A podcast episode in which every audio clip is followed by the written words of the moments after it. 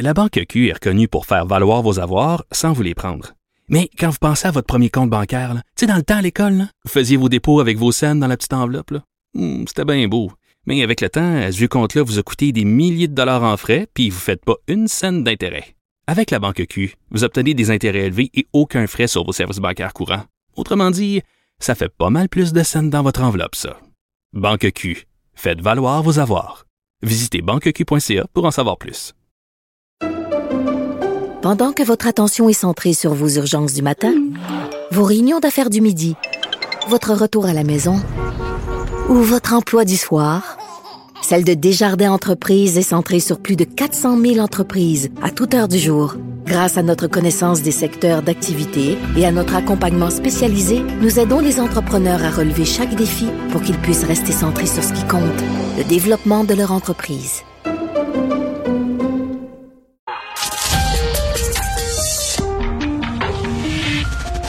Cabochon. Personne maladroite, imbécile et inutile. Du Trisac. Un pouvoir naturel pour déceler les cabochons.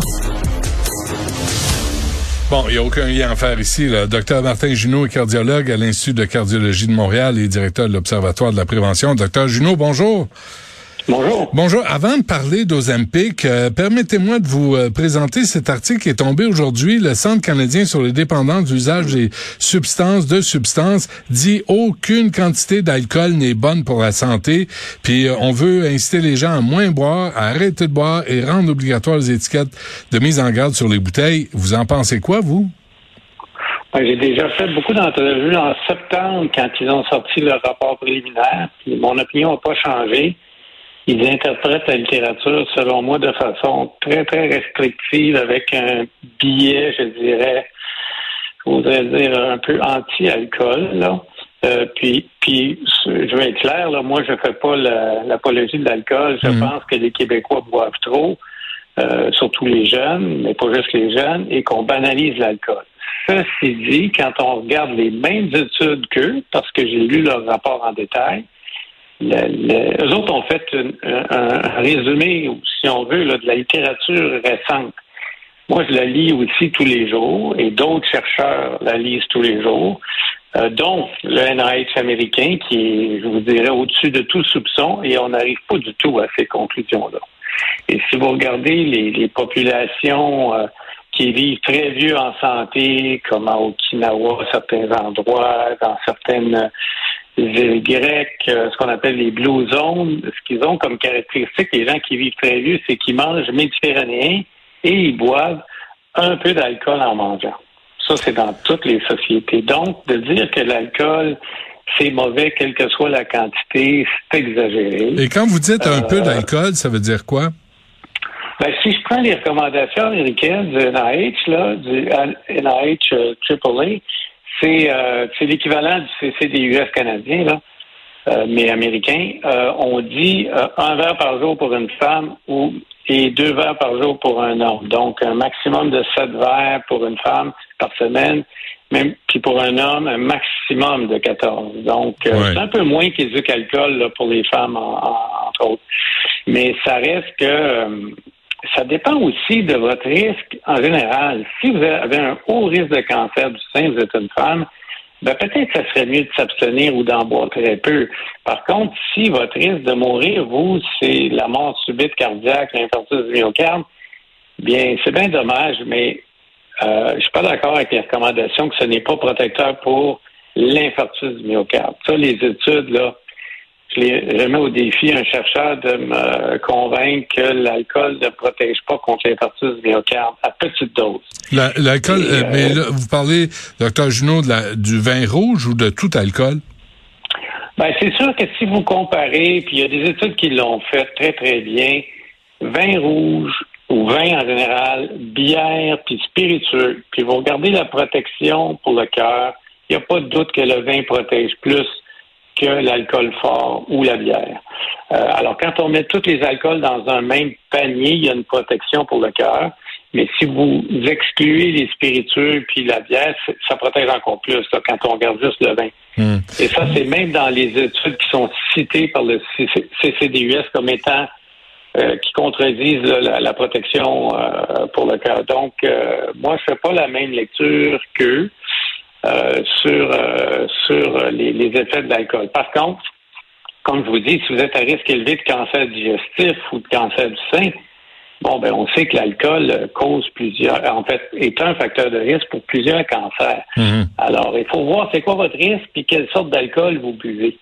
Et puis, si vous êtes fumeur ou non fumeur. Alors, par exemple, un fumeur qui boit de l'alcool fort, son risque est multiplié de façon incroyable avoir un cancer de l'estomac ou du, de l'œsophage euh, et de la bouche. Par contre, s'il boit juste du vin et c'est un non-fumeur, bon, ben, il y a un petit risque, mais là encore, pour garder le risque absolu. Quand on vous dit que le risque est augmenté de 20 est-ce qu'on parle de passer de 1 sur 1000 à 1 quart sur 1000? C'est de ça qu'on parle souvent quand on regarde les risques relatifs. Ah, dans le CCDUS, on voit leur tableau. À la fin, il y a des tableaux avec risque relatif, risque absolu. Et là, vous pouvez juger, puis vous pouvez voir si ça vous dérange, par exemple, de passer de 15,3 sur 100 000 pour un non-buveur à 18,3 sur 100 000. Donc, 3 sur 100 000. Mais, mais, de, mais, de, euh, mais de décoder ce qu'on lit, puis de se l'approprier, puis de savoir quelles sont nos, nos physiquement là, nos forces, nos faiblesses, euh, et, et, et s'ajuster en conséquence. Exactement. Puis c'est sûr que ça fait appel à l'intelligence et au bon jugement des gens. Et je trouve que c'est ça qu'il faut faire plutôt que de dire, tu sais, là, un rapport, là, euh, buvez pas plus que deux heures par semaine ou trois heures par semaine, sinon votre risque augmente. Moi, je trouve que c'est infantilisant un peu. Parfait. Il faut, faut, faut, nuancer ça. OK. Samedi Et encore une fois, de dire que c'est un mythe, la protection pour le cœur, là, ben, je suis pas d'accord du tout. OK, c'est parfait. On, on l'a noté. Euh, docteur Junot, euh, ben, je sais que ça, ça vous euh, ça vous vexe d'entendre ça, là, mais effectivement, faut le dire, puis il faut faut pas prendre une étude à la fois, faut prendre toutes les études puis comprendre euh, les tendances. OK. Euh, samedi dernier, le Journal de Montréal, le Globe and Mail, Radio-Canada publiaient en même temps des articles sur les cures d'amaigrissement par injection du médicament Ozempic qui sert à traiter le diabète, mais qui est aussi un coupe-fin.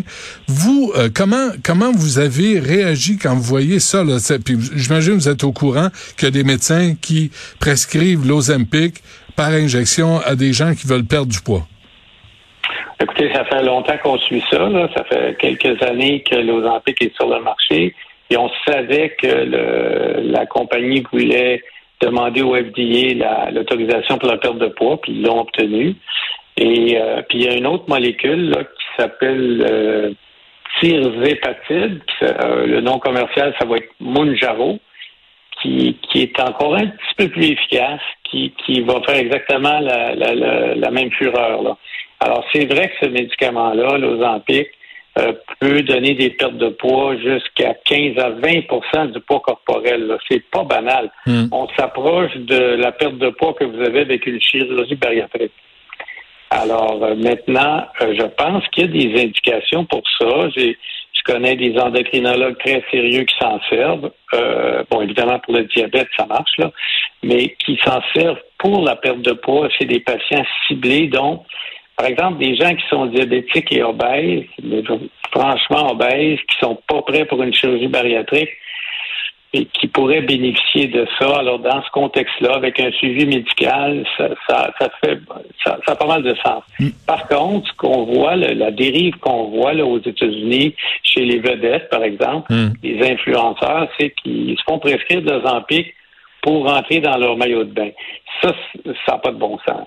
Et euh, c'est très efficace. Alors, les, les gens vont perdre du poids sans, sans effort, en guillemets. Et c'est ça qu'on veut, là. C'est ça qu'on cherche. Là. On, cherche une, une, pilule. Pourquoi c'est par injection? Ah, ils ont ils ont une formule euh, par la bouche maintenant. Ah oui. Euh, qui s'appelle Vegovi, oui. Alors euh, ça c'est je ne sais pas si c'est disponible au Canada, je penserais pas, mais c'est l'est aux États-Unis Alors c'est une question de temps là. Faut alors, c'est, en ce moment, c'est encore sous-cutané, c'est une injection par semaine, mais euh, il, y a une, euh, il y a une forme par la bouche. Est-ce, Alors, euh, est-ce qu'il y a des risques d'avoir des mauvaises surprises? Là, là on parle d'effets secondaires, docteur Junot, là, des nausées, des diarrhées, des maux de tête, mais est-ce qu'il peut avoir des mauvaises surprises? Ben, écoutez, c'est sûr que euh, on parle beaucoup du risque faible de pancréatite, qui, est une inflammation du pancréas, qui, qui, est vraiment quelque chose de sérieux. Et chez les rongeurs, il y a un cancer de la thyroïde, ce qu'on appelle le carcinome euh, médulaire, et on ne sait pas si ça va s'appliquer, ça va arriver chez l'homme, chez, les humains. Alors, euh, même la compagnie met très bien en garde contre ça. Si vous avez une bosse dans le cou qui apparaît, de tout de suite aviser votre médecin et de cesser la, les euh, bon, les, risques, c'est surtout que la, les, les hépatiques, là, les, les, pierres à la vésicule biliaire, la pancréatite, bon, puis il y a beaucoup de nausées. Euh, c'est environ 15 à 20% des gens qui, euh, qui, qui le cessent à cause de ça. Parce que ça a un effet sur la vidange gastrique. Votre estomac se vide moins vite. D'ailleurs, c'est un des effets qui fait qu'on perd du poids. Euh, c'est surtout ça. Là. C'est les effets digestifs, les effets secondaires digestifs.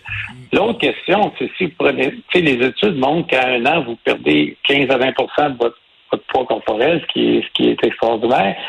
Mais qu'est-ce qui arrive quand vous le cessez? Ouais. Euh, ça veut dire que ça va être une médication à prendre à vie. Et l'autre point qui est pas négligeable, c'est le coût de ça. On parle d'environ 400 dollars par mois. Alors, euh, en ce moment, c'est un médicament d'exception. Euh, puis les gens qui ont des assurances, même les assureurs vont vont être réticents. Là. C'est considéré mhm. comme un médicament d'exception. Mais il y a des gens qui se le payent de leur poche. Aux États-Unis, là, c'est ça. Les vedettes s'achètent ça. Mais OK, mais euh, docteur il faut qu'on se quitte là, mais mais tu sais, on, s'est parlé à quelques reprises là, puis je vous ai souvent entendu là sur sur l'obésité, sur l'embonpoint, ça, comme quoi c'est vraiment, euh, c'est plus qu'un phénomène là, tu sais, c'est une épidémie. Euh, Est-ce que ça, ça vaut la peine là, pour contrer l'embonpoint? Est-ce que ce médicament là, tu sais, avec tous les, les effets secondaires et les risques, est-ce que c'est toujours bien mieux que de s'ouvrir d'embonpoint ou d'obésité pour des problèmes cardiaques, des problèmes de cancer? Ben, moi, je vous dirais, pour le moment, je le réserverais pour des gens qui ont vraiment une obésité très importante, qui seraient candidats à, de la chirurgie bariatrique, mais je l'ouvrirais. Je ne le prescrirais pas à tout le monde. Là, on parle de 50% de la population du Québec qui est en surpoids ou obèse. Hein. Alors, un médicament qui coûte 5 000 par année, imaginez-vous les coûts pour le système. Ben Juste pour les diabétiques, là, on parle de 900 000 diabétiques au Québec, puis probablement 900 000 prédiabétiques, dont un million de personnes pourraient en prendre à 5 000 par année. Faites le calcul sur le système de santé. Hmm. On parle de milliards de dollars pour une seule molécule. Pour, perdre du poids. Alors qu'on peut le faire autrement. On va investir beaucoup en kinésiologue et nutritionniste avant d'ouvrir la, la, porte à la prescription de ce médicament-là pour tout le monde. Bon, ben, très bien. Docteur Junot, c'est toujours un plaisir. Merci d'avoir pris le temps de nous parler. Merci beaucoup. Au revoir.